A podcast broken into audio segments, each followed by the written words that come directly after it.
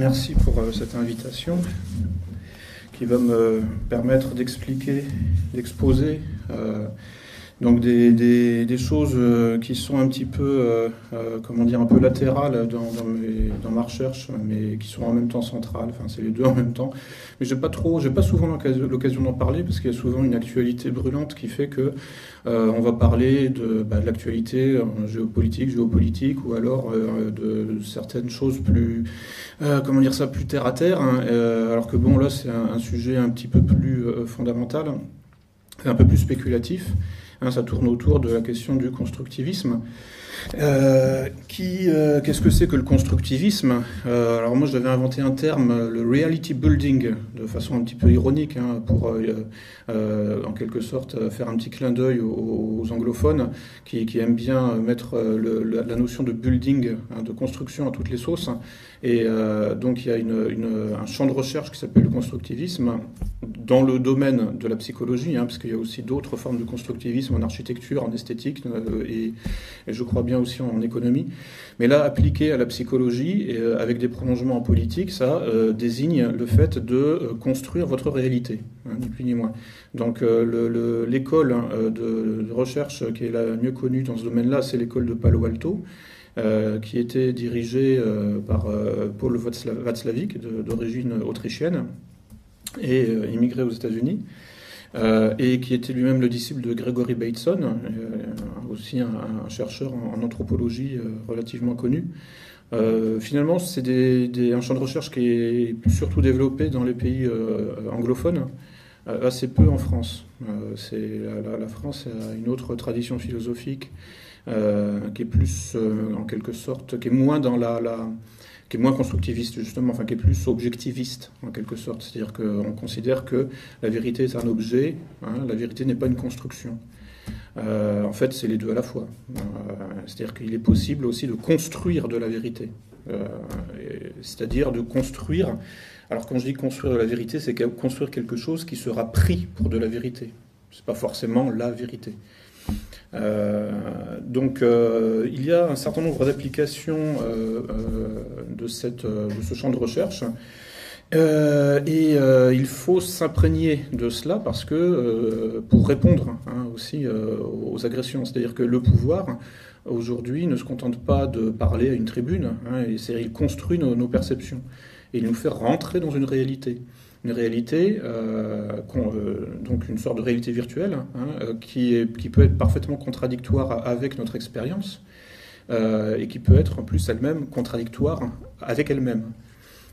C'est un peu la sensation qu'on a hein, aujourd'hui en France, c'est de vivre dans un, sur deux mondes en parallèle, hein, un réel, qui est notre expérience, euh, une réalité euh, essentiellement médiatique hein, euh, qui essaye de, s'infiltrer dans nos cerveaux et qui est parfaitement contradictoire avec l'expérience, avec notre expérience de, ce que l'on vit, et qui en plus, hein, cette réalité contradictoire avec notre réel, est, elle-même bourrée de contradictions internes.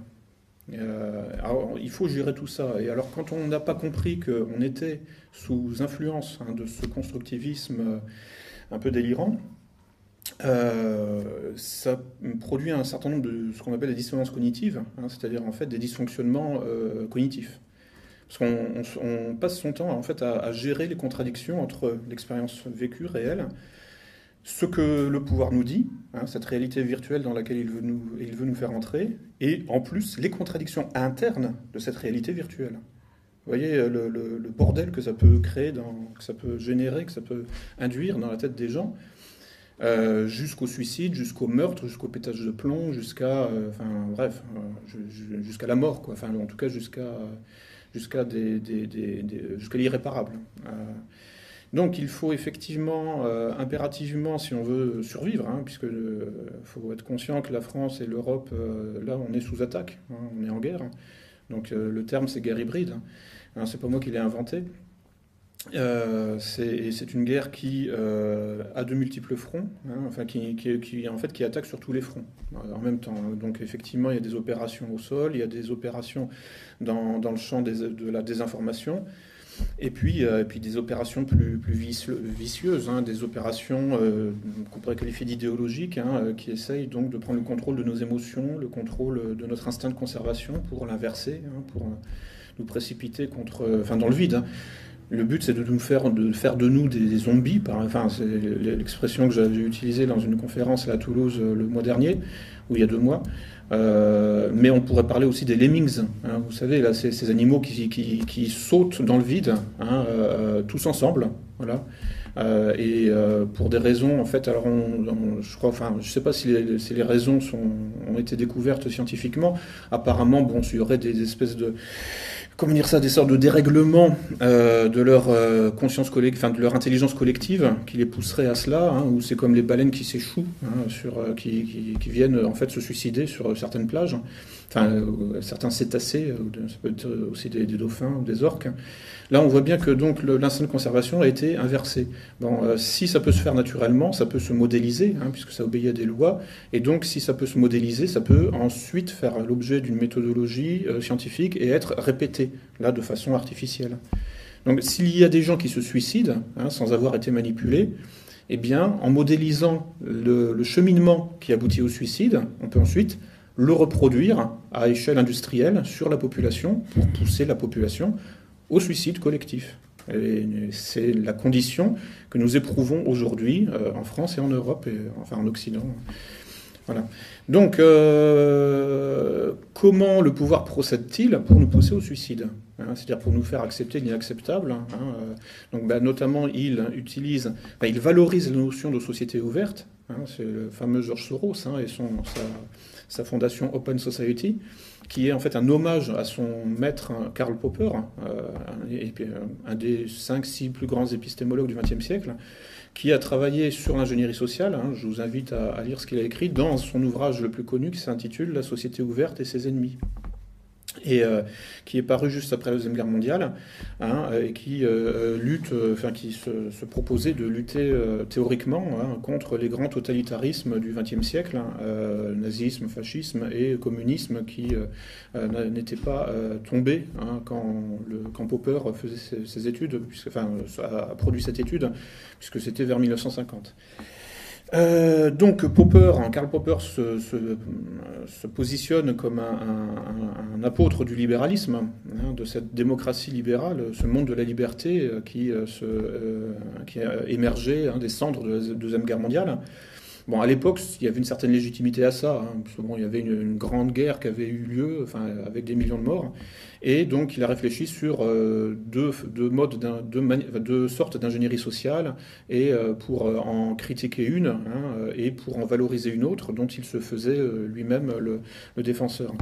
ça a été, enfin, ces, ces, développements ont été repris et caricaturés par son disciple Georges Soros. Euh, et euh, ça donne euh, ce qu'on voit aujourd'hui, effectivement, et, en, Europe, hein, avec les, cet impératif de l'ouverture et cette, obligation. Hein, si, vous voulez commencer à, vous fermer, bon, bah, automatiquement, vous allez avoir une espèce de, de Jiminy Cricket, hein, vous vous souvenez dans Pinocchio, une espèce de, petite voix qui va vous dire non, c'est mal de se fermer, tu n'as pas le droit de te fermer. Donc ça, c'est une espèce d'impératif catégorique, un peu une espèce d'impératif moral qui nous a été inculqué hein, depuis les années 60 hein, euh, et, qui euh, nous euh, dit tu dois t'ouvrir et si tu te fermes, tu es un facho. Voilà, pour résumer. Tu es, réactionnaire, tu es passéiste. et, voilà. et donc, on nous a fait rentrer dans cette réalité. Cette réalité où il est interdit de se fermer. Euh, euh, donc, euh, dans cette réalité où il est interdit de se fermer, évidemment, c'est pas viable. Donc, ça aboutit effectivement à un certain nombre de, de, de, comment dire ça, de catastrophes, quoi, enfin, humaines, hum, humanitaires, hein, comme tout ce qu'on appelle la crise des migrants, les clandestins qui arrivent, etc.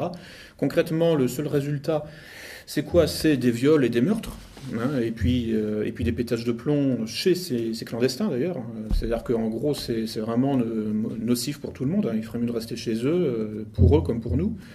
Euh, mais pour faire passer la pilule, hein, il faut commencer à mettre en place un discours d'ouverture, hein, c'est-à-dire que voilà, nous sommes censés être, nous les riches, eux sont les pauvres, donc il faut, faut leur donner, etc. bon, si on redescend sur Terre, qu'on sort de cette réalité, hein, où en fait les migrants, enfin les clandestins, donc violent, tuent, pillent, et dans les médias, sauf des enfants accrochés au quatrième étage, voilà, enfin on se demande comment, enfin bon, c'est euh, en tombant du cinquième, enfin bon, c'est des, une mise en scène de toute évidence. Euh, donc euh, le seul moyen de contrecarrer la pression du réel, hein, dans le réel, les clandestins violent, volent, pillent, tuent, et le seul moyen, c'est d'imposer par-dessus ce réel une réalité virtuelle complète où les migrants sauvent les enfants. Hein, euh, et où en fait, hein, le message qui nous est envoyé, c'est pas simplement Mamoudou euh, truc a sauvé un enfant accroché au quatrième étage, c'est les clandestins vont nous sauver en général. Ils sont là pour nous sauver. Donc là, on est au-delà d'une intox, d'une désinformation, d'une fake news, euh, fake news au singulier ponctuel. Euh, vous voyez, en fait, ce qu'on, le, constructivisme, hein, la, réalité complète, hein, nous, euh, euh, va au-delà d'un phénomène ponctuel, hein, d'un événement ponctuel. Il y a un message envoyé de manière subliminale et qui concerne la, totalité de, de, la perception de la réalité. C'est les clandestins vont nous sauver. Euh, on voit ça aussi dans, le cinéma. il y a parfois des films qui sortent où effectivement c'est euh, un immigré clandestin qui, euh, qui file un coup de main salvateur à, un Français de souche. voilà.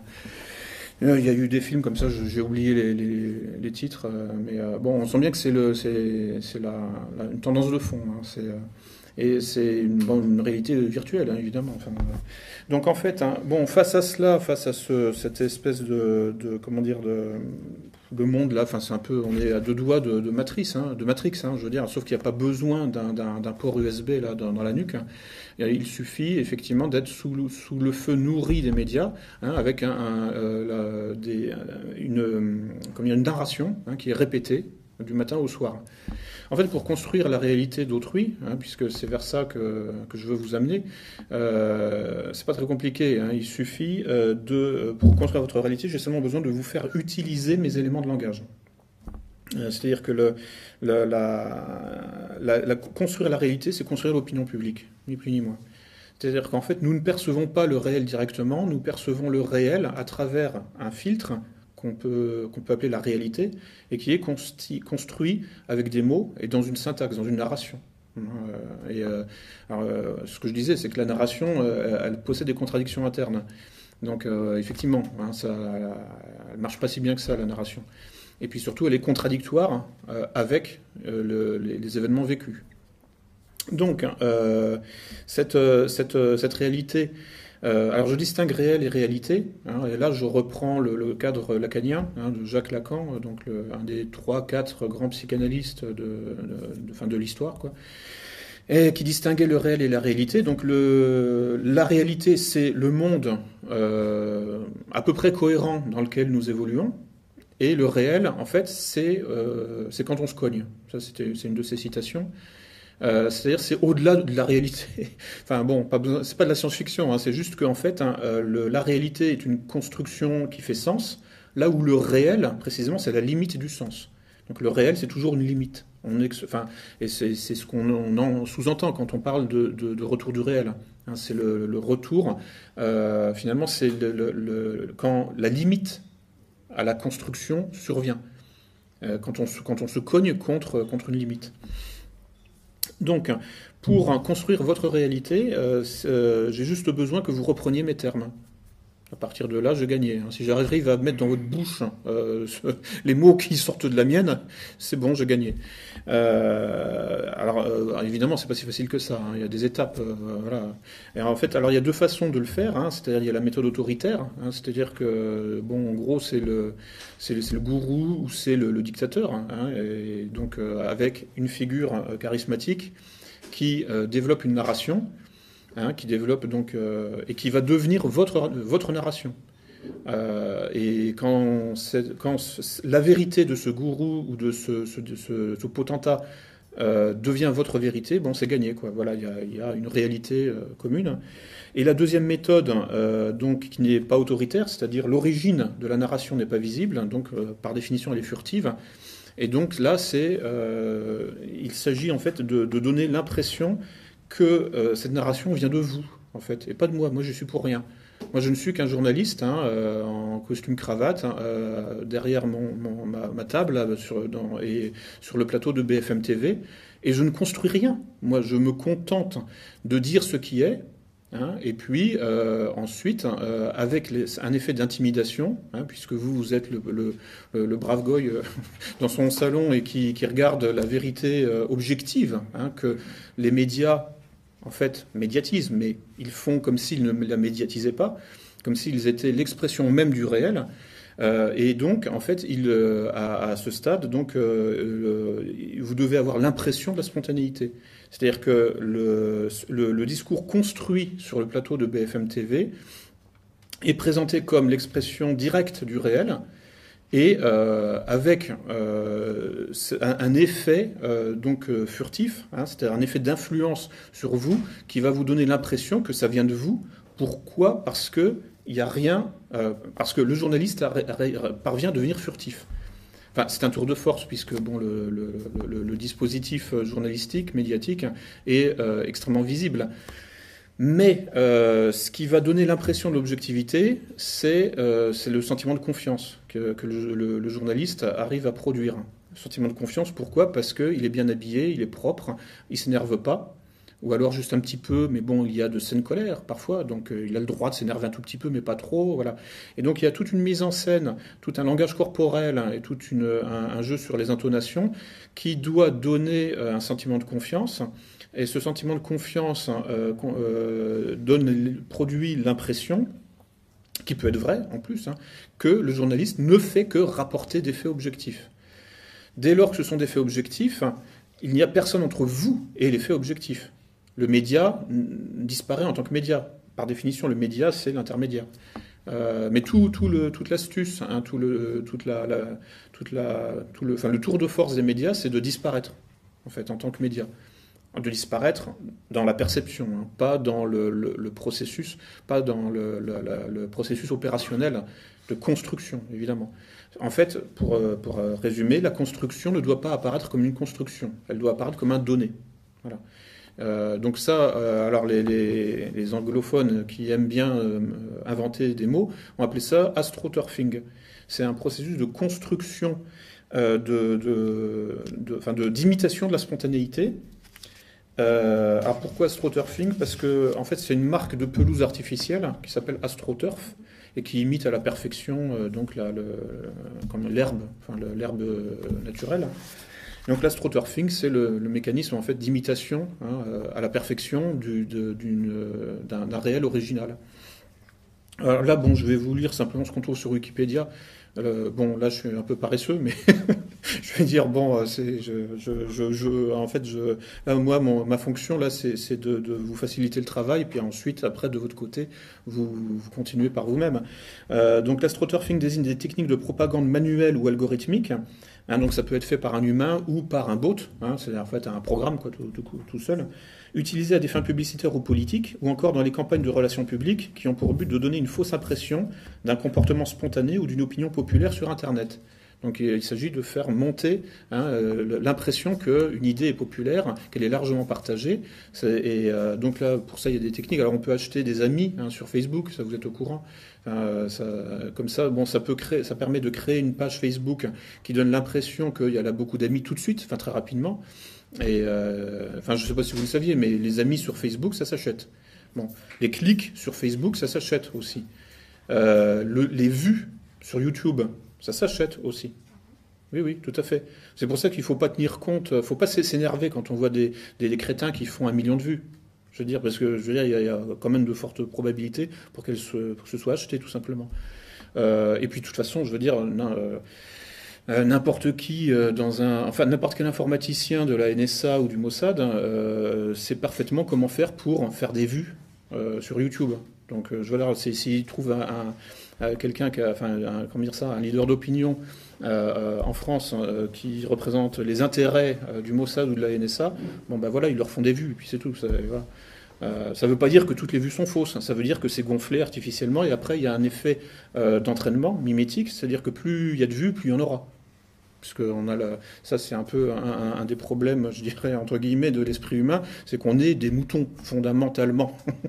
C'est-à-dire que en fait, euh, bon, euh, dès qu'on voit euh, vu à la télé, automatiquement, pof, ah, bah, bah, donc ça veut dire que c'est voilà, c'est validé, parce qu'il y a plein de gens qui l'ont vu, quoi. Ça, il faut se déconditionner un petit peu, sortir, devenir un peu autiste, voilà, parce que les autistes justement fonctionnent pas de manière mimétique, ou en tout cas ils ont du mal, et euh, ça peut, ça peut, il y, a une forme, je dirais, euh, comment dire, de, euh, comment dire, de solipsisme hein, à cultiver parfois, hein, savoir qu'effectivement c'est pas parce que voilà, il y a un million de vues que que ces vues sont réelles ou que, puis, que c'est significatif. Donc l'astroturfing euh, donc, peut prendre de multiples formes, de la simple dissimulation de son appartenance à un parti ou de ses liens financiers avec une société tout en prétendant apporter un témoignage indépendant, jusqu'à des formes plus complexes utilisant des logiciels qui multiplient de fausses identités sur Internet. Tout ça, ça existe, hein, c'est mis en application. Donc en fait, quand vous êtes sur Internet, ne vous imaginez surtout pas que vous avez affaire à du réel. Hein, euh, c'est entièrement construit. Hein, euh, donc, euh, enfin entièrement, entièrement. si je tombe sur une vidéo qui avec trois vues, non, il y a peu de chances que ce soit construit précisément parce que c'est pas valorisant. Mais voilà, vous, voyez ce que je veux dire, quoi. C'est-à-dire qu'en fait, quand on voit quelque chose qui a du succès sur Internet, faut se dire que soit c'est construit, soit ça a été lancé de manière artificielle. Puis ensuite, oui, il peut y avoir les effets boule de neige d'auto-engendrement mimétique euh, bah, et qui, permettent en fait de, euh, finalement de, de, fabriquer un champion en quelque sorte, hein, mais dopé. Voilà. Enfin, le dopage sur Internet, ça consiste à acheter, à payer, enfin acheter des vues euh, sur YouTube ou acheter des amis sur Facebook. Donc le alors le but de ce type de campagne, hein, avec euh, des, faux, des faux profils Facebook et patati et patata, bon, c'est de faire passer un message en le présentant comme spontané et en masquant son caractère commandité, et surtout, j'ajoute, hein, en, donnant le sentiment que ça a du succès, et rapidement. Hein. Euh, par exemple, l'an dernier, euh, il y, a une astuce qui avait été dévoilée. Macron et En Marche revendiquaient un nombre astronomique d'adhérents en fait, euh, étaient comptabilisés euh, comme adhérents les passages sur le site. Voilà, donc c'est une astuce, quoi, voilà, pour donner l'illusion qu'il y a beaucoup de monde. Bon, euh, on, prend, on prend en compte les, ce genre de, on prend en compte en fait des, données qui, qui, sont falsifiées, en fait, ni plus ni moins. donc le but de voilà donc les astroturfeurs, hein, donc les gens qui travaillent à fabriquer hein, de la fausse spontanéité les astroturfeurs tentent d'orchestrer des actions qui semblent provenir d'individus divers et dispersés géographiquement et utilisent des méthodes de désinformation. En fait, bon, vous avez cinq mecs à Tel Aviv hein, ou à Washington, enfin ou à, l'anglais, parce que la CIA n'est pas à Washington, euh, euh, et euh, qui vont vous fabriquer 5000 faux profils automatisés et qui vont produire l'illusion hein, d'un consensus, d'un vaste consensus. Quand je dis 5000, c'est au bas mot, hein, évidemment, peut, ça, va être, ça peut être 500 000, 500 000 plutôt, ce serait plutôt de cet ordre-là, et qui seront automatisés, qui vont produire en fait du commentaire hein, ou du clic, etc., et euh, qui vont donner l'illusion que d'un seul coup, il y a une masse qui pense quelque chose. Il faut travailler sur les effets de masse, toujours, parce que sinon, bon, euh, les effets groupusculaires, alors ça, c'est Enfin bon, je, reviendrai pas, par ailleurs. Mais le pouvoir, lui, travaille sur la masse. Et en fait, pour tuer la concurrence, il essaie de nous convaincre que la masse c'est mauvais et qu'il faut travailler sur les petits groupes ou les individus. Bon, mais j'aurai peut-être le temps de revenir là-dessus. C'est-à-dire toutes les logiques euh, justement que le pouvoir met en place pour non seulement lui progresser, mais pour nous faire nous descendre, enfin, pour nous, euh, nous orienter sur des fausses pistes. Euh, donc, voilà, donc un message centralisé hein, et qui est diffracté artificiellement et qui donne l'illusion donc d'un consensus qui vient de, partout. Ça c'est euh, ça c'est important. En fait, les médias fonctionnent comme ça depuis des dizaines d'années.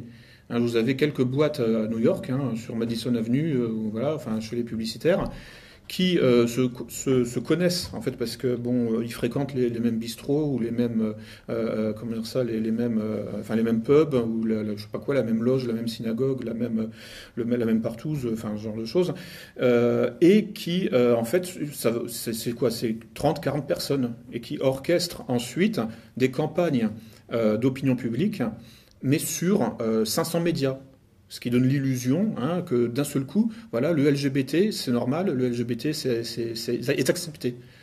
Voilà. Euh, et ça vous donne l'impression à vous que vous êtes enfin, une espèce de débile un peu rétrograde, euh, et puis surtout vous êtes isolé. Ça, c'est essentiel. Il faut vous donner l'impression que vous êtes isolé. le pouvoir travaille à vous construire une réalité dans laquelle vous êtes euh, isolé ou, en tout cas, comment dire, minoritaire. Voilà. Et euh, le pouvoir étant minoritaire, lui travaille inversement à construire, à construire dans cette réalité où vous êtes minoritaire un positionnement majoritaire pour lui. Donc c'est toujours ce double standard. Et euh, si on ne comprend pas ça, on ne comprend rien, parce qu'on ne comprend pas finalement pourquoi euh, ça marche aussi mal du côté de ce qu'on appelle l'opposition politique, la dissidence, etc. Parce qu'en fait, on a malgré tout intériorisé qu'on était minoritaire, ce qui est faux. C'est pour ça que le terme de dissidence me met mal à l'aise, hein, parce que j'ai l'impression de parler au nom d'une minorité. Mais c'est faux. on, en est majoritaire. donc, euh, euh, donc l'astroturfing peut être pratiqué par une personne seule sur un agenda préétabli ou par des groupes professionnels organisés avec des appuis financiers de grosses entreprises ou d'organisations activistes ou non lucratives. Bon, tout ça, c'est le boulot hein, de l'Open Society, de Soros, de la CIA, du, du, MI6, hein, les Britanniques. Euh, Très souvent, l'organisation est gérée par des consultants politiques qui sont spécialisés dans la recherche en opposition. Voilà, parce qu'ils font aussi, alors bah, ça c'est l'Open Society par exemple, qui euh, fait des audits, hein, qui cherche les opposants dans tel pays euh, qui s'opposent au pouvoir en place. Ensuite, quand ils l'ont repéré, bon, lui tombent dessus et euh, ils lui filent un maximum de fric, ils le font exister, ils lui donnent une, ils le mettent en lumière hein, euh, de manière complètement disproportionnée par rapport à ce que cet opposant politique représente réellement dans la population. Hein, ça va donner des, Navalny en, Russie, hein, le type qui fait 1%, euh, et, mais qui, qui existe dans, sur tous les médias de la planète ou la fille, la Sobchak, qui était la, qui a, pareil, fait un score minable, hein, mais elle, elle, passait dans Cosmopolitan, euh, édition de New York, etc. etc. Ou alors, les, aussi les, fameux nazis ukrainiens, hein, qui font des résultats minables dans, à chaque, dans les élections, euh, et, euh, mais qui, effectivement, bon, on a quand même les moyens de faire un putsch, de, prendre le pouvoir. Pas seul, évidemment. C'est pour ça que, tout en étant ultra minoritaire dans la population, euh, ben, ils ont les moyens hein, euh, de faire tomber un régime, de faire tomber un gouvernement. Euh, voilà, donc là, en fait, là, je viens de, décrire un petit peu, justement, alors là, parlons de l'Ukraine, en fait, toutes les, enfin, les techniques hein, qui sont appliquées pour construire une réalité qui donne l'impression d'un vaste consensus hein, contre un, dirigeant politique en place et euh, qui va euh, en quelque sorte euh, se retrouver seul face à une masse fictive, totalement fictive. Hein. C'est-à-dire avec des, puisque là on en est au stade, alors non seulement effectivement des amis sur Facebook qui n'existent pas, hein, qui sont achetés. quand je dis acheter, c'est pas des individus qu'on paye, hein, c'est juste, c'est rien. Enfin, je veux dire, c'est du, de, du, de la ligne de code. Mais alors, évidemment, il y a aussi les, individus payés.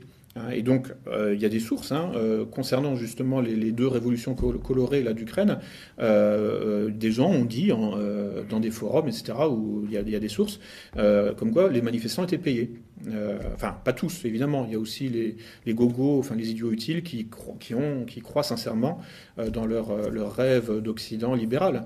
Euh, mais, mais ça suffit pas. Enfin, je veux dire, dans, un pays euh, comme l'Ukraine ou comme dans, des pays comme ça, issus du bloc communiste et donc conservateur, je veux dire, bon, fondamentalement, les libéraux et les libertaires sont quand même ultra minoritaires dans l'opinion publique.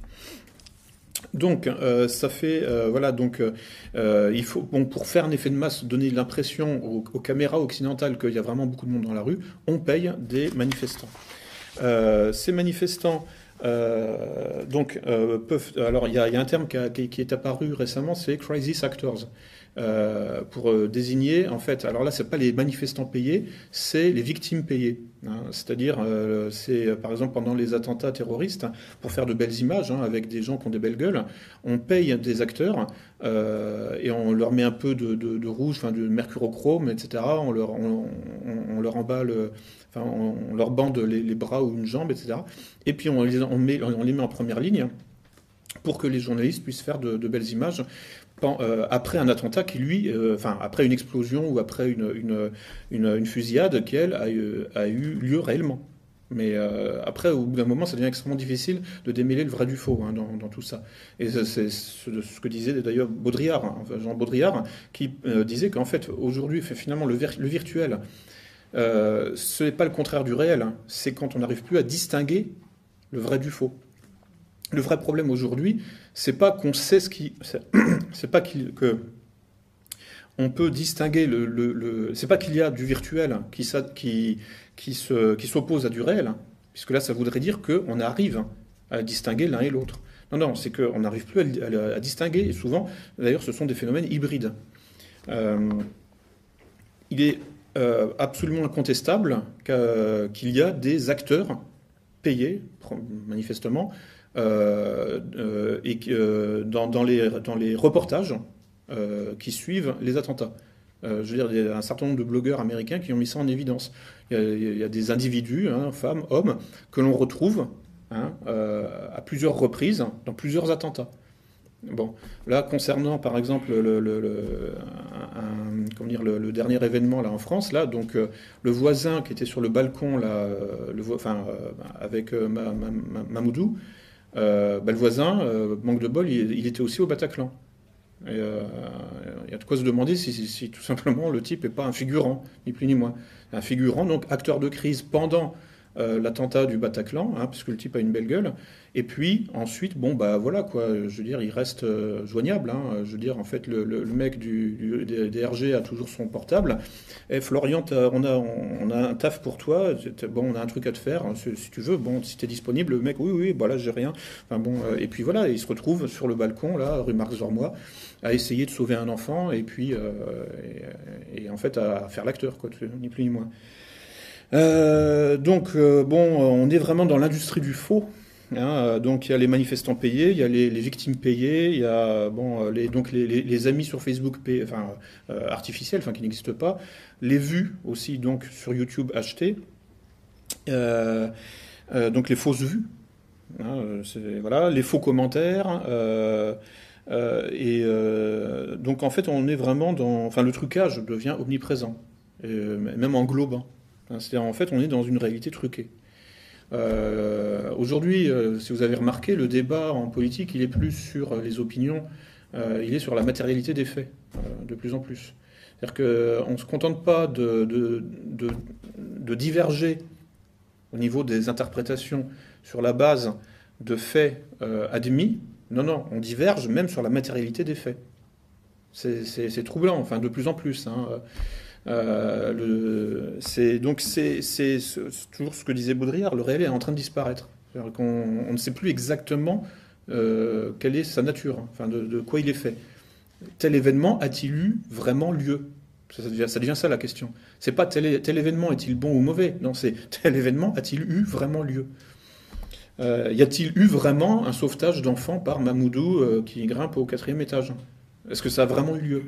Il y a eu quelque chose, hein, mais bon, est-ce que c'est vraiment ça hein, euh, qui, s'est passé et euh, avec évidemment tout l'arrière-fond, c'est-à-dire un, pauvre garçon qui rêve d'une vie meilleure, qui, prend un bateau, etc. Parce qu'il se peut que le type soit, monté vraiment au quatrième étage, hein, que ce soit pas simplement bah, tout simplement des pixels en mouvement. Je veux aujourd'hui, les prodiges de la réalité virtuelle sont tels qu'on vous fait rentrer des avions dans des tours euh, et, puis qu'on vous fait exister des dinosaures euh, euh, au cinéma. bon, tout est possible, il hein. faut, le savoir, hein, puisqu'il n'y a pas de couture, hein, puisque en fait l'écriture virtuelle est au même niveau que les pixels qui vont être rajoutés ne sont pas surimprimés par rapport à, la bande. Enfin, c'est pas une bande, mais bon, par rapport au film. Enfin, bon, c'est-à-dire que bon, quand, quand les, les quand le KGB ou la CIA, pendant la guerre froide, grattait les photos hein, pour faire disparaître un individu ou pour euh, rajouter une tête sur une autre tête, bon, euh, là, le trucage était matériel. Aujourd'hui, euh, on peut remplacer des pixels par d'autres pixels. Et il n'y a pas de couture. Je veux dire, il n'y a pas de ça, c'est pas possible, parce que tout est au même niveau. Donc on fait ce qu'on veut. Voilà. Euh, enfin, à intervalles réguliers, on voit des vidéos, hein, des vidéos rigolotes. Hein, on voit effectivement des choses qui, qui sont euh, enfin, surprenantes. Bon, et ça n'a pas d'implication politique. Hein, ça va être, je sais pas, des, des, euh, des, je sais pas quoi, enfin, le monstre du Loch Ness ou des choses comme ça. Bon, enfin, pour me divertir, je regarde parfois des photos, enfin, des vidéos d'ovnis. Bon, voilà. Pour, pour l'instant, il n'y a toujours aucun, aucun ovni concret, matériel. Hein, je veux dire, on nous parle d'OVNI, voilà, mais il y a des vidéos qui, sont, qui donnent une impression de réalité. Alors tout, l'enjeu est là, hein, donner une impression de réalité.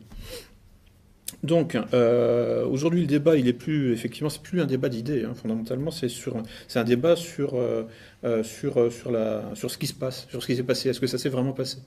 Là, c'est André Berkoff, donc un, journaliste là, qui, qui, s'est pris le bec là, sur le plateau de CN News, je crois, ou CNews, je sais plus. Bon. Enfin, je crois que c'est. Enfin, c'est CN News, hein, je crois, enfin, ou CNews, CNews, enfin bon peu importe. Euh, donc, euh, euh, et, c'est marrant parce qu'en fait, bon, André Berkoff, bon, c'est pas une flèche, hein, je veux dire, c'est le type est extrêmement conventionnel, consensuel, bon, c'est et, et puis, mais, maintenant, comment dire, le, doute commence à saisir tout le monde, hein, parce que bon. C'est, on vit une époque assez, assez étrange. C'est-à-dire qu'il y, a vraiment en fait une, décomposition complète hein, de la, du système y compris sur le plan euh, de la vérité, de ce, qu'est le réel, hein, ce le, ce qui s'est passé.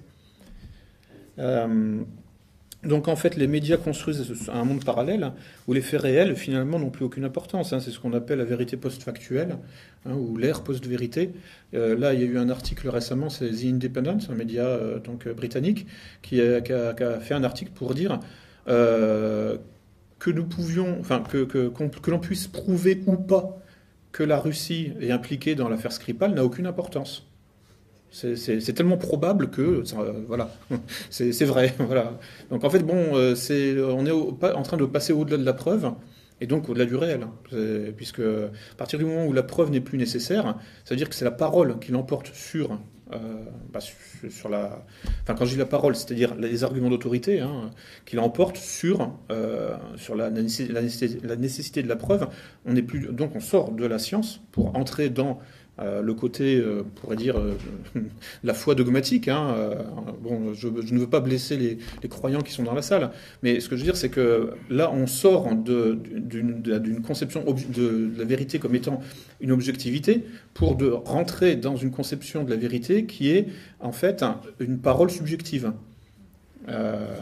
ça pose problème, ça pose problème. Hein, ça pose pas problème à tout le monde, mais c'est, enfin bon, parce que tout simplement, après, on est dans l'affrontement perpétuel. Hein. Je veux dire, euh, c'est pas parce qu'il y, a un milliard de gens qui croient telle, telle parole qu'elle est vraie. Euh, et euh, c'est pas par. Vous voyez, la question, c'est pas celle du nombre. Au-delà du nombre, il y a des faits. Je veux dire, concrètement, ce que je veux dire, c'est que, que Dieu existe ou pas, 2 plus 2 égale 4. C'est tout. Que Dieu existe ou pas. Donc il y a bien une vérité objective au-delà Hein, du nombre des croyants ou du, nombre de gens qui adhèrent à une parole. Après, la parole peut être euh, sacrée, elle peut être d'origine divine, c'est pas le débat, c'est une parole. Après, dans les religions, il y a aussi évidemment des, paroles de bon sens. Évidemment, ça je ne parle pas de ça. Je ne parle pas de la, de morale, enfin de, l'éthique. Hein, je parle du caractère indémontrable euh, que, les, non-croyants, euh, qui, met mal à l'aise les non-croyants par rapport euh, en fait au phénomène de foi. Là, je vous expose mon cas, mais je veux dire, c'est, c'est, je suis pas le seul. donc, mais bon, ça ne veut pas dire que, qu'il faut rentrer dans une espèce de, combat laïcard et comment dire et, lutter contre les religions. C'est pas ça. C'est qu'il y a, il y a quelque chose dans le phénomène religieux qui met mal à l'aise les non-religieux. Et c'est ça, c'est enfin la confiance. La confiance, alors évidemment, c'est une confiance qui qui est, accordée à une figure de transcendance. Mais bon, euh, voilà, euh, c'est tout. Il y, a, des choses qui sont latérales hein, à tout ça. 2 plus 2 égale 4, que Dieu existe ou pas, c'est totalement indifférent. et donc et, surtout le problème aussi de de de faire d'accorder sa confiance à une parole, c'est un peu c'est de court-circuiter justement la vérification. donc là en fait c'est mais à un moment ou à un autre c'est quoi? C'est la baston. Si on ne peut pas se mettre d'accord sur un fait objectif, hein, euh, au-delà des croyances de chacun, enfin au-delà des points de vue euh, de chacun, bon, euh, moi, après, je ne réponds plus de rien. Vous voyez ce que je veux dire hein, C'est aussi un peu ce côté-là, un peu polémogénétique, hein, aussi de la, confiance et de la, foi. Donc, au-delà, mais bon, cela dit, au-delà de la simple propagande de guerre d'antan, le pouvoir et qui, qui, qui, utilisait, qui, utilisait justement en fait les, grands systèmes culturels et identitaires. en fait, bon, aujourd'hui, ce qui est bien pire que ça, c'est que le pouvoir cherche à organiser la folie collective pour nous faire accepter les contradictions logiques hein, et les dissonances cognitives les plus flagrantes. Hein. par exemple, donc, euh, euh, notamment, aujourd'hui, qu'est-ce qu'on nous dit euh, concernant, bah, par exemple, la religion musulmane? L'islam présente un danger terroriste et antisémite. Hein, c'est le nouvel antisémitisme maintenant.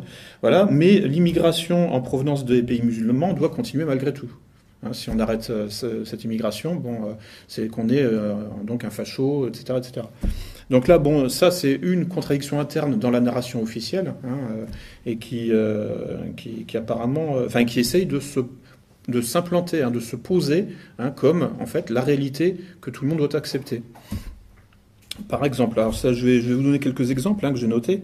On nous parle aussi du retour des djihadistes, hein. mais alors quoi euh, Moi je croyais que le djihadisme était un fléau, et on nous dit qu'il va falloir reprendre en France euh, des, centaines de, gens qui sont allés se battre pour Daesh. Il faut choisir à un moment, un hein, principe de réalité. Hein, euh, donc c'est soit l'un, soit l'autre. en outre, si le djihadisme est un fléau, bon, pourquoi attaquer en Syrie ceux qui le combattent, à savoir le gouvernement légal? Euh, donc euh, voilà, il, faudrait, accepter toutes ces contradictions qui sont quand même majeures, hein, euh, ces contradictions logiques, purement logiques. Ensuite, bon, alors on nous dit que la Russie envahit l'Ukraine. On n'a toujours pas d'image des armées, hein, enfin il n'y a toujours rien, quoi. On peut ensuite, alors concernant sur le plan sociétal, on peut choisir son identité librement, hein, sauf, sauf, sauf si elle est enracinée, évidemment. Non, non, non, là vous n'avez plus le droit. Euh, ensuite, bon, euh, certaines minorités euh, se disent persécutées. alors là, c'est aussi un tour de force. Hein, vous voyez, bon, il y a un certain nombre de, minorités qui se disent persécutées, mais qui ont les moyens de, le clamer dans les médias, déjà pas vous, hein, et, et, ces minorités qui se disent persécutées et qui le, le, hurlent bien fort dans les médias, et au Parlement, hein, dans, à l'Assemblée nationale, hein, et elles ont les moyens de faire passer des lois juste pour elles. Euh, et elles, surtout, elles ont les moyens de vous conduire au tribunal si vous n'êtes pas d'accord avec le fait qu'elles sont persécutées. si vous dites que ces minorités sont au pouvoir, pour vous faire euh, avouer qu'elles sont persécutées, elles ont les moyens de vous conduire au tribunal. Et euh, encore, enfin, c'est un exemple hein, de ce type de contradiction logique que nous sommes censés accepter nous sommes censés rentrer dans cette réalité où euh, le pouvoir euh, hurle, passe son temps à crier qu'il est, qu'il est dominé, qu'il est persécuté sur tous les plateaux de télé. Hein, euh, et, si vous n'êtes pas d'accord, allez direct en 17e chambre correctionnelle. Et il faut continuer à dire, hein, au moment même où vous êtes accusé, vous devez continuer à dire que vous êtes au pouvoir, vous, et que les minorités sont, qui vous ont traîné au tribunal, ce sont elles qui sont persécutées. Mais euh, jusqu'à présent, en fait, quand euh, Alain Soral se retrouve, au tribunal, euh, c'est pas un juif qui est à sa place. c'est, si les juifs étaient vraiment persécutés, bah, c'est eux qui seraient au tribunal. c'est une question purement logique. Mais à force de, hurler que les juifs sont persécutés, eh bien, en fait, on ne pense même plus hein, à se déconditionner de, cette euh, euh, évidence élémentaire que euh, ce n'est pas les juifs qui sont au tribunal aujourd'hui. C'est ceux qui disent que les juifs sont au pouvoir. Bon, ce sera coupé au montage, ça, j'imagine. Mais non, mais c'est parce que même ça, c'est diffuser ce petit passage là de, de, une minute peut me conduire au tribunal. C'est pas moi qui vais conduire un juif au tribunal. Non, c'est des organisations juives qui vont me conduire au tribunal parce que je refuse d'admettre que les juifs sont persécutés. et que je dis simplement qu'ils sont au pouvoir et que c'est eux qui, vont me conduire au tribunal. Et ils confirment pour, que je, pour me faire dire le contraire. Vous voyez, non, mais la monstruosité enfin, des, des cheminements euh, euh, cognitifs qu'on nous demande de, de, de, enfin, de, nous inculquer, enfin, qu'on nous demande de répéter comme des perroquets, il faut, faut, en fait, il faut arriver à dire de plus 2 égale 5. Hein, c'est vraiment ça. Donc, euh, et voilà, donc en fait, il faut. Enfin, pour ne pas être victime donc de, cette aliénation, il faut effectivement réfléchir à une réponse hein, qui passe nécessairement par l'analyse donc des biais cognitifs hein, et des, failles psychologiques que le pouvoir exploite en nous hein, pour créer notre réalité. Donc euh, il faut être ambitieux, il ne faut pas se contenter euh, euh, de, réinformer, il faut créer la réalité d'autrui aussi, donc mettre en place un contre-constructivisme.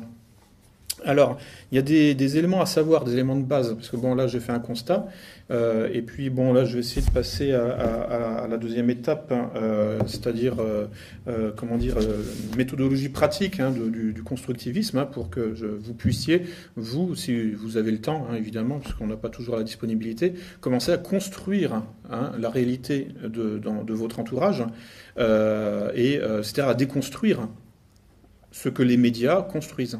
Euh, ça, revient à ça. Donc en fait, il faut, euh, enfin le marketing parle de tunnel de transformation, c'est-à-dire qu'il faut euh, faire passer, je sais pas, vos, parents, vos amis, votre cercle d'amis, tout ça, d'un état A à un état B, c'est-à-dire de la réalité aliénée, la réalité, construite par les médias, à une autre réalité, si possible, auto-gérée, en quelque sorte, construite sur la base de leur propre expérience, évidemment. Donc euh, tout ce que je dis là, en fait, bon, y a, ça pourrait paraître un peu abstrait. Bon, fondamentalement, ça a été euh, avoué, hein, notamment, alors c'était un, spécialiste des, opérations psychologiques, euh, enfin deux spécialistes des opérations psychologiques américains, Michael Aquino et Paul Vallely, qui ont théorisé ça dans les années, au début des années 80, en parlant de mind war, enfin de guerre à l'esprit. Hein, ils disent bien dans leur texte, dont je vous donnerai les références après si vous voulez. Enfin, ça s'appelle de la psyop, enfin de l'opération psychologique à la guerre mentale la, psychologie de la victoire. Bon, J'en avais parlé aussi dans une conférence antérieure, euh, mais euh, bon, l'idée c'est vraiment d'aller au-delà hein, des opérations ponctuelles. Et euh, alors que, disent-ils? Une vérité complète, hein, une petite citation, si elle n'existe pas maintenant, sera forcée dans l'existence par la volonté des États-Unis. Voilà. Donc c'est ça leur, vision, c'est euh, les États-Unis vont, euh, créer, euh, forcer dans l'existence une réalité complète. Et quelques années plus tard, enfin en 2004, un certain journaliste nommé Ron Suskind hein, discutait avec un conseiller de W. Bush, le fils. Et alors c'est une anecdote assez connue que tout le monde ne connaît pas, donc je, vous la rapporte. Hein. Donc bon, c'est un, voilà, un journaliste qui discute. Alors on pense que c'était Karl Rove. Euh, qui, était un, des, conseillers des néoconservateurs, euh, enfin un, néoconservateur conseiller, proche conseiller de George Bush. Alors je vous lis, euh, petite citation, ce que disait Ron Suskind, hein, enfin son rapport de cette conversation avec le conseiller de Bush. Le conseiller me déclara que le type, comme moi, était dans ce que nous appelons la communauté fondée sur le réel, qu'il définissait comme les personnes qui croient que les solutions émergent de l'étude judicieuse de la réalité discernable qu'il euh, j'acquiesçais et murmurait quelque chose sur les principes de la raison et de l'empirisme. Il me coupa net. Ce n'est plus la façon dont fonctionne le monde désormais, continua-t-il. Nous sommes désormais un empire, et quand nous agissons, nous créons notre propre réalité.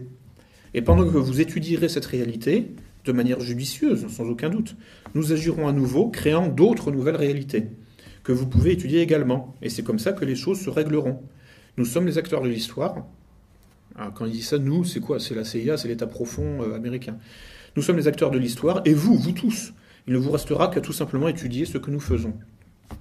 Bon, euh, ça, je pense que c'est vraiment, euh, c'est ça le cœur même de ce qu'on appelle l'atlantisme. Hein, euh, c'est-à-dire euh, avec un arrière-fond évidemment ésotérique. Hein, on pense, on voit tout de suite la cabale qui se profile derrière, la tous ces trucs-là.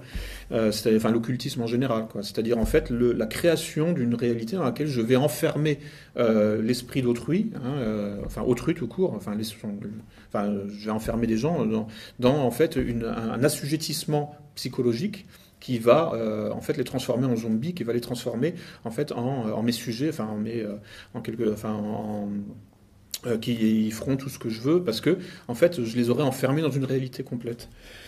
Donc, il y a des, des, des, Donc, vous voyez que, en fait, là, vous voyez l'échelle à laquelle se placent les gens de pouvoir.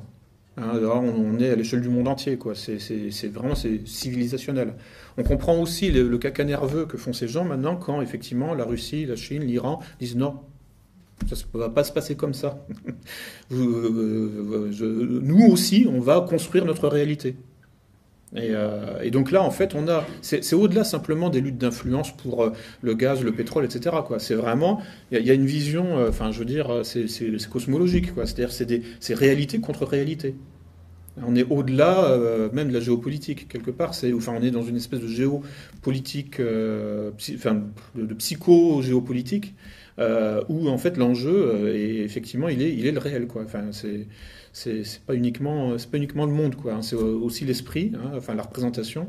Euh, l'esprit c'est la représentation. Quand je dis l'esprit c'est-à-dire en fait c'est la, enfin c'est ce que c'est la, manière dont vous voyez les choses votre narration la manière dont vous racontez les choses et la façon dont euh, vous, vous, représentez les choses.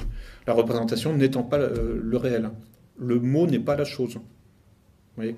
Donc euh, un ensemble de mots n'est pas, euh, équivalent à un ensemble de choses. Et c'est cet ensemble de mots, hein, cette narration, qu'il faut écrire pour autrui. C'est ce que pense le pouvoir. Le pouvoir résonne comme ça. Et euh, là, vous voyez, euh, ils estiment que c'est aux États-Unis, enfin, le conseiller de Bush disait, voilà, où le Michael Aquino et les autres, enfin, son, collègue, Paul Valéry, estiment que c'est aux États-Unis d'écrire la narration globale, hein, donc c'est-à-dire en fait la fiction globale, puisque en fait ils sont passés au-delà du réel, on est dans la, euh, effectivement une réalité plastique. c'est à eux d'écrire la narration globale, la fiction globale. Alors, euh, en face, donc, euh, il faut se placer aussi au niveau du groupe, hein, au niveau de, l'échelle la plus vaste possible. Il faut en fait vraiment saisir le taureau par les cornes et se placer au niveau effectivement d'une influence euh, mondiale. Alors effectivement, ça, n'exclut pas de, enfin, ce que je veux dire par là, c'est que bon, il faut penser globalement et agir localement. C'est-à-dire qu'on ne peut pas se penser, enfin, euh, on ne peut pas se contenter de penser localement. Euh, je veux dire, sinon, enfin, je veux dire, on, ne tient pas, on tient pas très très longtemps en face euh, face au pouvoir qui lui, non seulement pense global, mais agit global aussi. Donc, et il faut vraiment se hisser au niveau des, des groupes les plus larges possibles. Enfin, ce que, ce que, encore une fois, bon, la psychologie sociale anglo-américaine appelle la pensée de groupe. Donc la pensée de groupe, hein, euh, c'est un phénomène psychosociologique de pseudo-consensus survenant lorsqu'un groupe se réunit pour penser et prendre une décision. Donc, euh, euh, et en fait, ça aboutit parfois effectivement à des phénomènes donc d'intimidation. Hein, c'est-à-dire qu'en gros, il y a une, une, majorité qui commence à se dégager, et donc, et même si elle a tort, c'est elle qui va l'emporter. C'est tous ces phénomènes un peu d'erreur collective euh, où, on, se dit putain mais si j'étais seul je m'en sortirais mieux.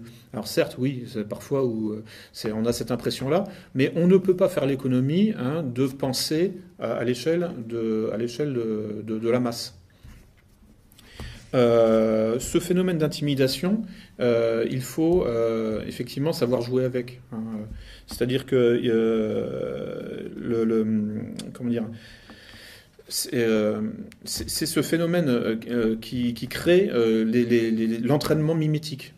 c'est parce que effectivement, en gros, vous aurez réussi à produire un effet d'intimidation que vous allez l'emporter au niveau d'un combat politique.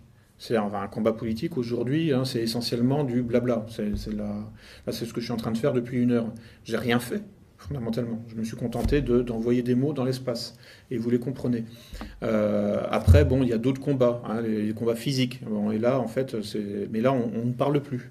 Alors, l'enjeu pour nous, c'est de, ne pas tomber dans le combat physique, euh, parce que c'est, on est, on est foutu. Euh, donc, il faut en fait maintenir le combat politique, hein, c'est-à-dire le combat avec des mots, le plus longtemps possible. Euh, et pour ça, donc, il faut effectivement travailler sur le, sur le rapport minorité-majorité sachant que effectivement euh, la minorité se, laisse intimider Enfin, la minorité. Les vraies minorités sont au pouvoir, euh, évidemment, vous vous en doutez, mais elles travaillent à produire un effet psychologique sur la majorité pour donner. Enfin, en fait, le but du, pouvoir, c'est de donner à la majorité euh, l'impression psychologique qu'elle est minoritaire. C'est ce que je disais tout à l'heure. Et ça, c'est quelque chose sur, le, sur lequel il faut absolument. enfin, c'est une touche du clavier qu'il faut absolument euh, appuyer, sur laquelle il faut absolument appuyer. C'est central. Euh, en fait, il s'agit donc de construire non pas le réel, mais une réalité dans laquelle, euh, parce que pourquoi je parle de ça, minorité-majorité C'est parce qu'en fait, vous n'aurez jamais un consensus total. Donc ça sert à rien de chercher hein, à convaincre tout le monde. C'est pour dire les choses clairement, c'est ce que je veux dire. En revanche, qu'est-ce qu'il faut faire? C'est convaincre 51%. Euh, dès lors que vous avez convaincu 51%, bon, euh, ou 50,05%, euh, globalement, en gros, bon voilà, après il y a des, mécanismes qui se mettent en place et qui, par effet d'intimidation hein, ou par effet de sentiment d'être en minorité et d'acceptation hein, d'être minoritaire, induisent effectivement une, en fait une soumission, enfin une soumission consentie, un, consentement en fait au changement que vous allez impulser vous. Euh, c'est-à-dire que le pouvoir, euh, en fait, travaille là-dessus, travaille comme ça. C'est-à-dire qu'en gros, il lui suffit de gagner à 51% pour que 49% acceptent. Bon, là, aux dernières élections, l'écart était un peu supérieur, euh, mais en règle générale, c'est à peu près ça. Hein. ou si ça monte à 55%, bon, les 45% autres vont accepter, de toute façon. et en fait, c'est sur ces marges-là qu'il faut travailler. Ça sert à rien de chercher à convaincre tout le monde. Il faut sortir de cet idéalisme du groupe fusionnel.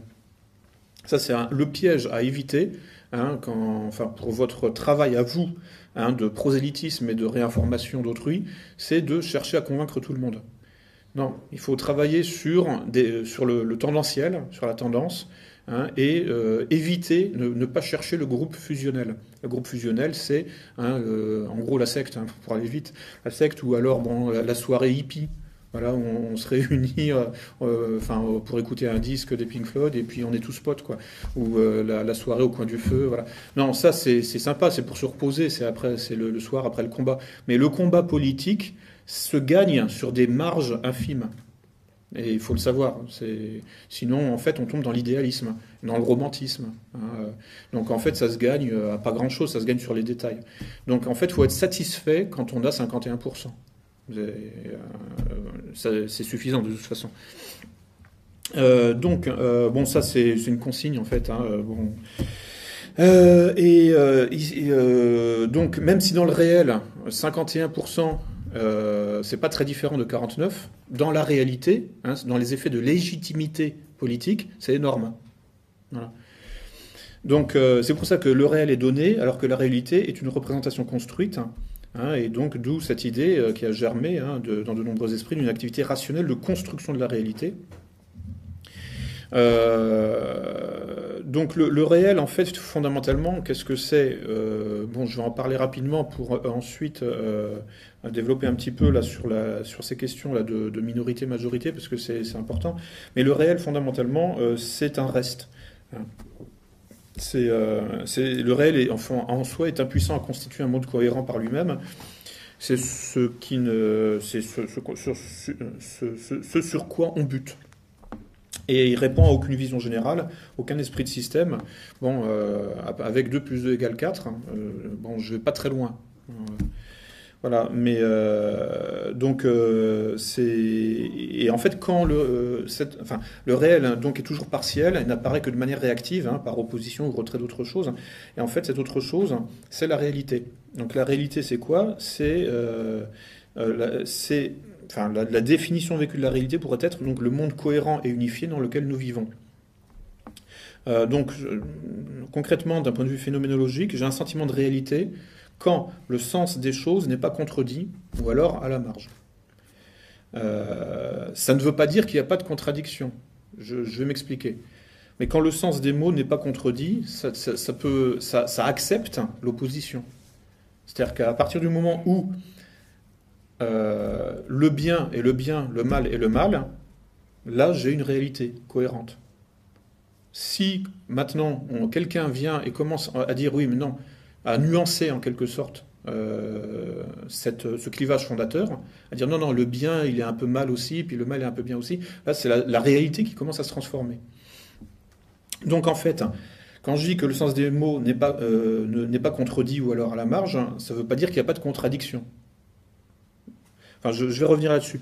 Mais bon, globalement, euh, donc il faut produire un sentiment d'unité non contradictoire mais qui peut, qui accepte un clivage fondateur, et même qui euh, diffuse, enfin qui soutient un clivage fondateur. Si vous voulez, la réalité, c'est un clivage fondateur stable.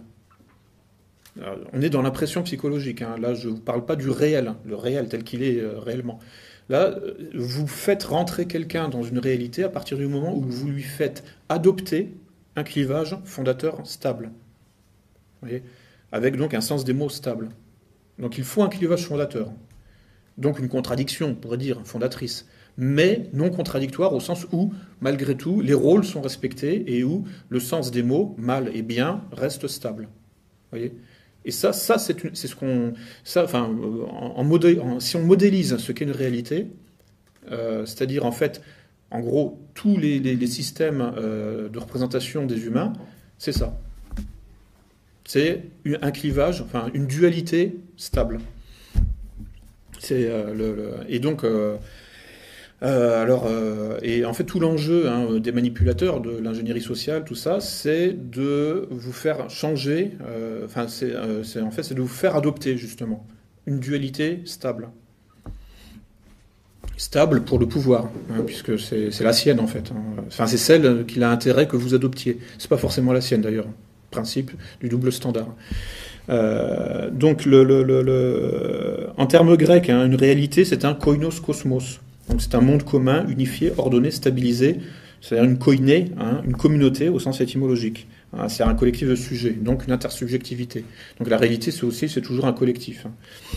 Euh, donc, en fait, euh, on arrive finalement à un certain nombre de synonymes. Monde, réalité, ordre, communauté, tout ça, c'est synonyme. La réalité est un phénomène social donc intrinsèquement collectif. Hein, le koinos cosmos s'oppose ainsi à l'idios cosmos, hein, c'est-à-dire le monde singulier et subjectif, le monde partiel, hein, qui n'est pas un monde en fait, mais un fragment individuel, et euh, toujours considéré dans les sociétés traditionnelles d'ailleurs comme un facteur de désordre à bannir. L'individu, il ferme sa gueule, ou sinon il dégage. Ça, ces, notions-là, vous les retrouverez chez Emmanuel Carrère, dans sa biographie de Philippe K. Dick, que je vous recommande. Euh, donc le titre c'est Je suis vivant et vous êtes mort. Et euh, bah, cet auteur de science-fiction, hein, Philippe K. Dick, euh, est connu pour avoir beaucoup travaillé sur la notion de la réalité. Qu'est-ce que la réalité? Et en fait, bon, je lui dois beaucoup aussi. Hein, enfin, tout ce que je vous dis là, c'est euh, placé un peu sous, sous, la, sous la, les figures tutélaires de Baudrillard, de, de, de, Philippe Cadic euh, et, aussi la méthodologie euh, bah, lacanienne, quoi, enfin la, psychanalyse. Parce qu'en fait, la psychologie, la psychiatrie, la psychanalyse, bah, justement, travaillent sur le délire. pour, pour l'essentiel, ce qu'on appelle le, délire au sens clinique. C'est-à-dire en fait un, système de représentation apparemment cohérent, mais qui ne correspond pas du tout à ce qui se passe dans, les faits. Euh, donc, euh, finalement, alors, qu'est-ce que construire la réalité d'autrui ça, consiste en fait à. Déjà, il faut se poser la question qu'est-ce qu'une réalité hein, Donc, je, me répète un petit peu. C'est un système de vision du monde hein, euh, composé d'une dualité primordiale de référence bien, mal, Dieu, diable, euh, patati patata, euh, monde libre hein, ou, versus communisme. Enfin, euh, aujourd'hui, enfin, je sais pas, Russie contre contre États-Unis. Et en fait, c'est toujours comme ça. Il y a toujours en fait une, dualité primordiale de référence hein, et qui est déclinée en constante et variable. Donc ensuite, la question qu'il faut poser, c'est quel est votre clivage de référence à vous? Euh, et à quelle dualité, à quel clivage se ramène le système dans lequel vous êtes euh, Quelles sont les dualités de référence autour de vous hein, D'où viennent ces dualités euh, Dans la dualité où vous êtes, dans le clivage où vous évoluez, cherchez où est le troisième élément aussi. Ça, c'est important, hein, parce que ça permet de comprendre, de, se poser la question de comment ça décrypter si finalement ma dualité de référence n'est pas finalement une mise en scène d'une troisième puissance, hein, principe du conflit triangulé. Puisque évidemment, dans ce clivage fondateur, bah, moi je suis d'un côté. voilà. et donc forcément, ma réalité, c'est toujours un antagonisme entre finalement mon camp et l'autre. Hein, un choc, des civilisations islamo-chrétiens. et voilà. Donc, voilà, donc euh, maintenant, bon, euh, ça c'est pour ce, enfin, ça, ce sont des exercices que vous pouvez faire hein, dans votre fort intérieur euh, et pour travailler justement sur en fait quelle est votre réalité, hein, c'est-à-dire finalement quelle est votre réalité construite ou quelle est votre finalement, parce que tout ça après ça peut, ça peut bouger, hein, ça peut changer. Là, je vous emmène aux portes de la folie. je le sais, je le sais, mais bon, voilà, le truc c'est que comme le pouvoir travaille là-dessus et nous emmène, nous, aux portes de la folie, je pense que, bon, il est de mon devoir, puisque je connais euh, tous ces trucs-là, bah de, finalement, de, suivre le même chemin, bon, sans aller jusqu'au bout, enfin, mais en tout cas, bon, bah, de partager ce que je sais, euh, et, euh, et pour essayer de s'en sortir par le haut, hein, voilà. donc, effectivement, la pensée est toujours duel, euh, on pense et l'on voit par le monde par opposition binaire, hein, par clivage. Hein, euh, je veux dire, euh, dans la Genèse, hein, première chose que fait Dieu, c'est de séparer le ciel et la mer, et la terre. Enfin bref, de, enfin, de créer une dualité fondatrice. Et voilà, et on peut se poser les questions aussi quel était le clivage pendant la guerre froide, quel est le nouveau clivage aujourd'hui en géopolitique? Et euh, donc, si la position du clivage fondateur relève du contenu, hein, euh, en fait, il faut aussi voir la forme. Donc, la définition euh, la plus extensive de la réalité, c'est ce sentiment de permanence. c'est vraiment le plus petit dénominateur commun hein, de toutes les réalités possibles et contradictoires. C'est cette permanence, c'est-à-dire cette confiance. C'est qu'il y a quelque chose, voilà, qui, dure. C'est-à-dire que ce qui fait souffrir le psychotique, Hein, quand il est en crise euh, de, délire, c'est précisément l'impermanence. Euh, c'est le monde, c'est Alice au pays des merveilles, ou, ou Lisée Nerval aussi, Gérard de Nerval, euh, Aurélia. C'est un long délire psychotique. Tout se transforme en permanence, je veux dire, dans Alice au pays des merveilles, c'est plus. alors là, c'est une mise en scène parce que l'auteur Lewis Carroll n'était pas du tout psychotique, mais comme il, était logicien de formation, euh, et, donc, bon, ben, il a exploré hein, l'au-delà de la logique, euh, c'est-à-dire la folie, en fait. Hein, comme le dit Lacan, hein, euh, l'inconscient est structuré comme un langage, c'est-à-dire comme un logos, c'est-à-dire que notre, notre inconscient est structuré de manière parfaitement logique quand, il est quand il est pas malade. C'est en ce sens que le, délire psychotique a toujours un, côté euh, assez enfin, fascinant. Enfin, c'est du, du Lewis Carroll. Quoi. Les gens changent de taille, etc. Il y a des événements éloignés qui se retrouvent au même endroit. Enfin, des, moi, je, enfin bon, à une époque, je fréquentais beaucoup de, malades mentaux. C'est surprenant. Enfin, c'est du surréalisme, hein, complètement. Hein, c'est. Euh, et donc, euh, euh, donc, si vous voulez attaquer la réalité de quelqu'un, hein, ce que le pouvoir fait avec nous, euh, vous devez attaquer son sentiment de confiance, évidemment, en lui-même d'abord et dans les autres. autrement dit, le faire douter de lui-même comme des autres. C'est ce que fait le pouvoir en attaquant le patriotisme. Le patriotisme, c'est quoi? C'est que j'ai confiance dans ces gens dans la rue. C'est tout. J'ai confiance dans ces millions de gens qui sont autour de moi, qui vivent dans ce pays. Il y a une confiance de base, ce qu'on appelle le patriotisme. On converge tous vers un, but commun. Et euh, on peut se faire confiance parce que même si moi je tombe, il y a quelqu'un qui, prend ma place. Euh, imaginez hein, un monde, euh, une société dans laquelle nous, et nous y sommes, pour ainsi dire, une société dans laquelle tout le monde se méfie de tout le monde. C'est-à-dire où en fait la confiance se dissout. Euh, c'est là-dedans qu'on veut nous faire rentrer. Euh, c'est pour ça que la question de, l'identité nationale, de la cohésion nationale, du patriotisme est, euh, est, centrale pour justement créer de la cohésion, c'est-à-dire créer de la confiance. Et tout le, pouvoir, enfin les, Soros et compagnie, passent leur temps à casser ça pour que, nous ne soyons plus que des individus atomisés ou alors, euh, regroupés hein, sous de fausses euh, patries, en quelque sorte, c'est-à-dire des étiquettes LGBT, etc. et donc là, c'est pour ça que le, sentiment de confiance en soi-même et dans les autres est, est, central. Et c'est pour ça que, en fait, pour commencer à construire la réalité d'autrui, il ne faut pas être perçu comme un facteur de déstabilisation. Hein, puisque là, de fait, vous commencez, euh, enfin, si vous êtes perçu comme facteur de déstabilisation, ben, vous faites le contraire de ce qu'il faut faire, puisque la réalité, c'est la stabilité. Vous voyez? Donc il faut euh, avancer masqué et donc il faut rester furtif. Donc s'il faut effectivement passer par la déstabilisation, euh, il faut rester furtif pendant cette phase, hein, parce qu'à un moment ou un autre, de toute façon, pour reconstruire la réalité de quelqu'un, Hein, euh, quelqu'un, par exemple, vous avez dans votre entourage quelqu'un qui est en dépression. Bon, vous analysez assez rapidement pourquoi il est en dépression. Justement parce qu'il gobe toutes les conneries qu'on nous, chie dans la tête, passez mon expression, du matin au soir. Il y a toute l'idéologie dominante.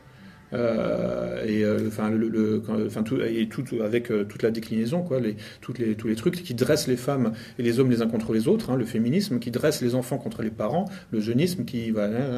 donc tout ça, en fait, à partir du moment où vous y croyez, vous êtes en dépression, c'est certain. Euh, voilà. Donc en fait, et, une, ça forme une réalité. Euh, c'est la réalité des droits de l'homme.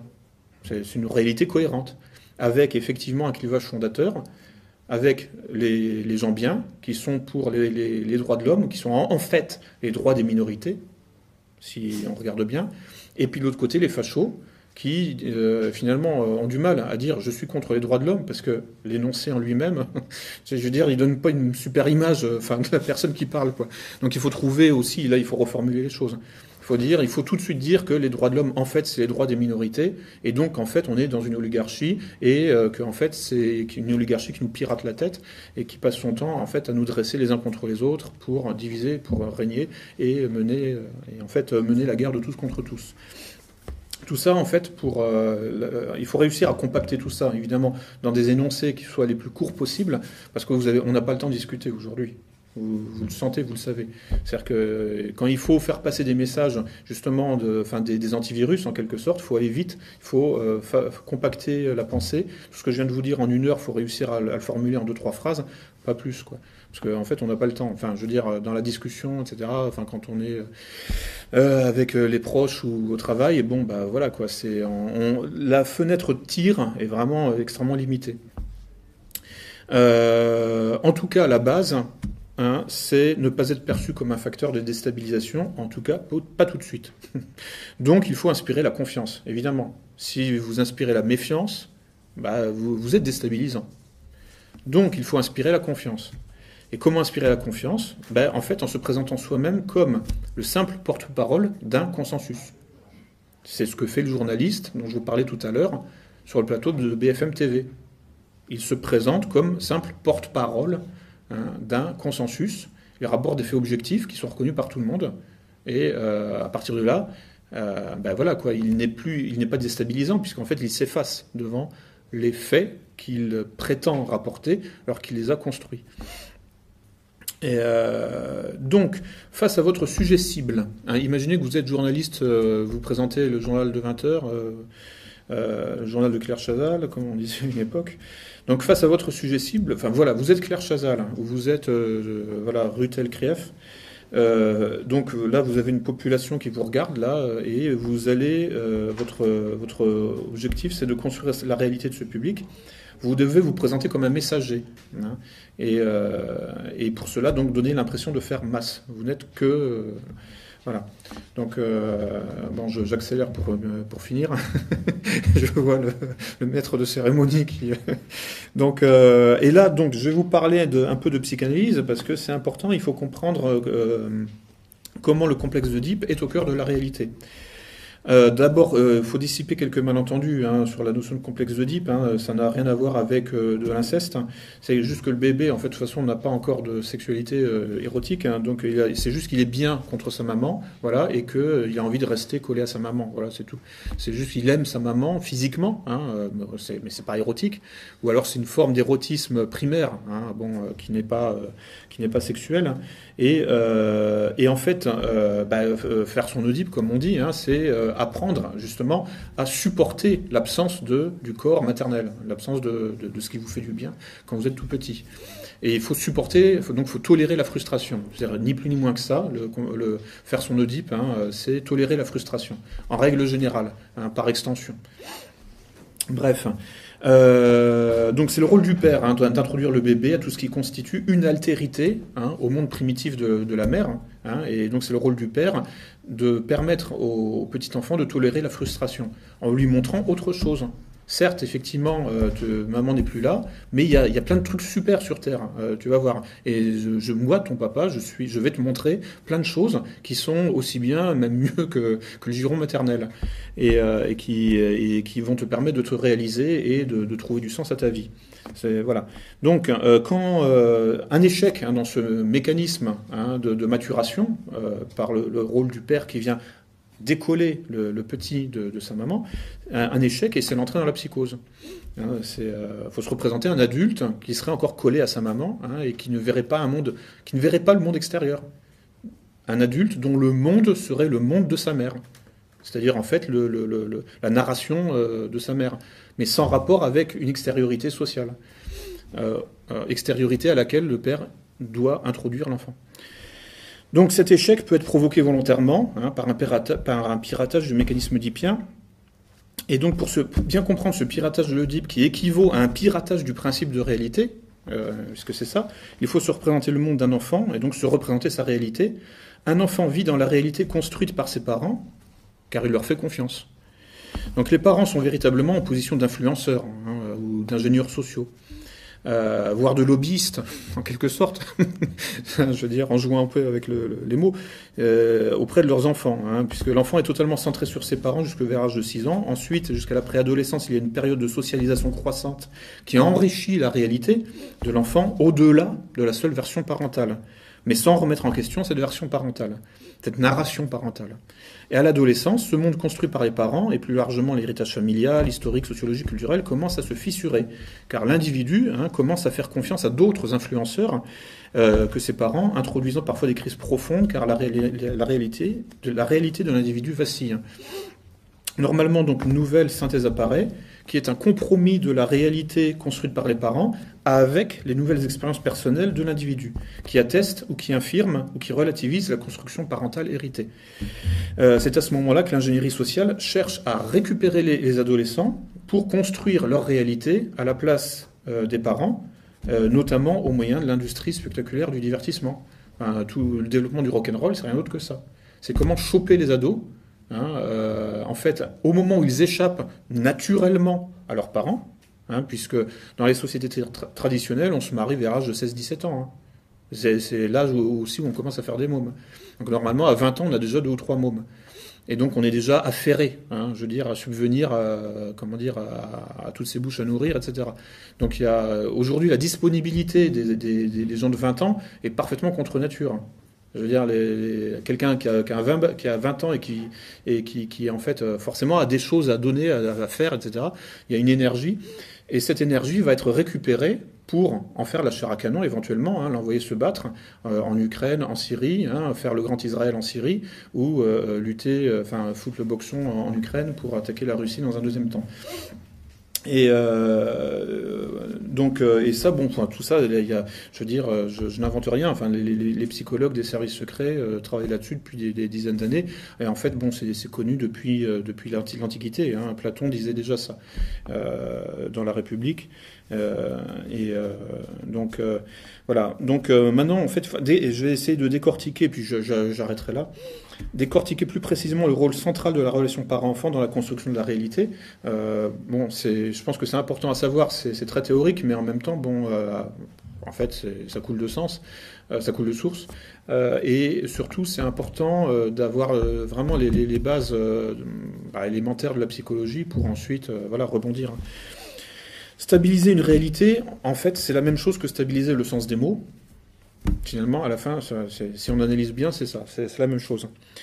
En effet, si le sens des mots change tout le temps, c'est la réalité même qui vacille et qui devient précaire et versatile. Or, le sens des mots se stabilise par consensus intersubjectif, donc par imposition d'une norme majoritaire.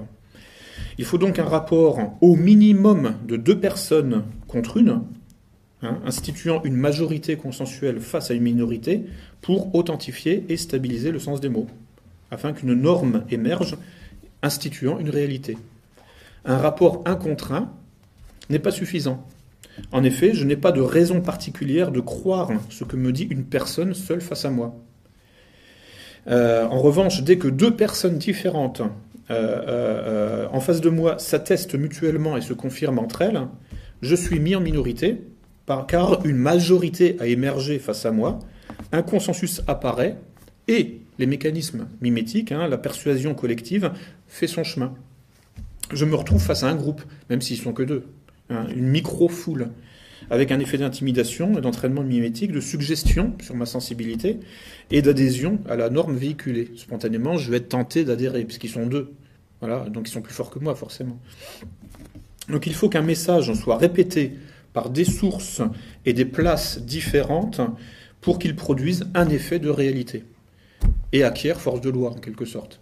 C'est-à-dire que si euh, quelqu'un me dit euh, ça, c'est ça, bah, c'est juste son point, de vue, enfin, c'est un, avis. Mais si deux personnes me disent ça, c'est ça, tout de suite, il y a un effet de réalité.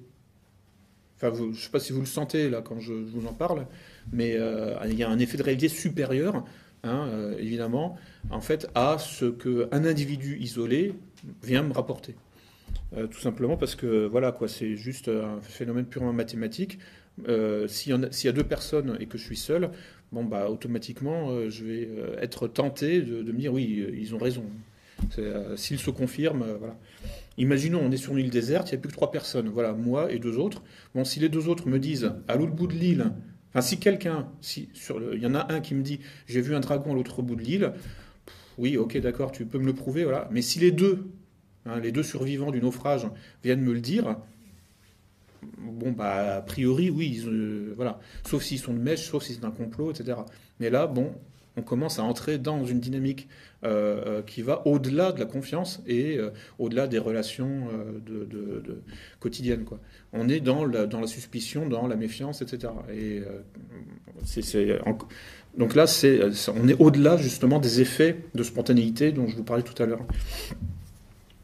Donc c'est pour ça que tous ces mécanismes expliquent que le triangle hétéronormé que Freud a appelé complexe d'Oedipe, hein, c'est-à-dire papa, maman et moi, soit au fondement de la stabilisation du sens des mots et de la réalité. Hein. il faut que deux personnes distinctes de moi par le clivage générationnel et distinctes entre elles par le clivage des genres, donc deux parents de sexes différents et d'une génération précédant la mienne, disent la même chose par-delà leurs différences et par-delà les nôtres pour obtenir un effet d'écho, de répétition et de confirmation du message.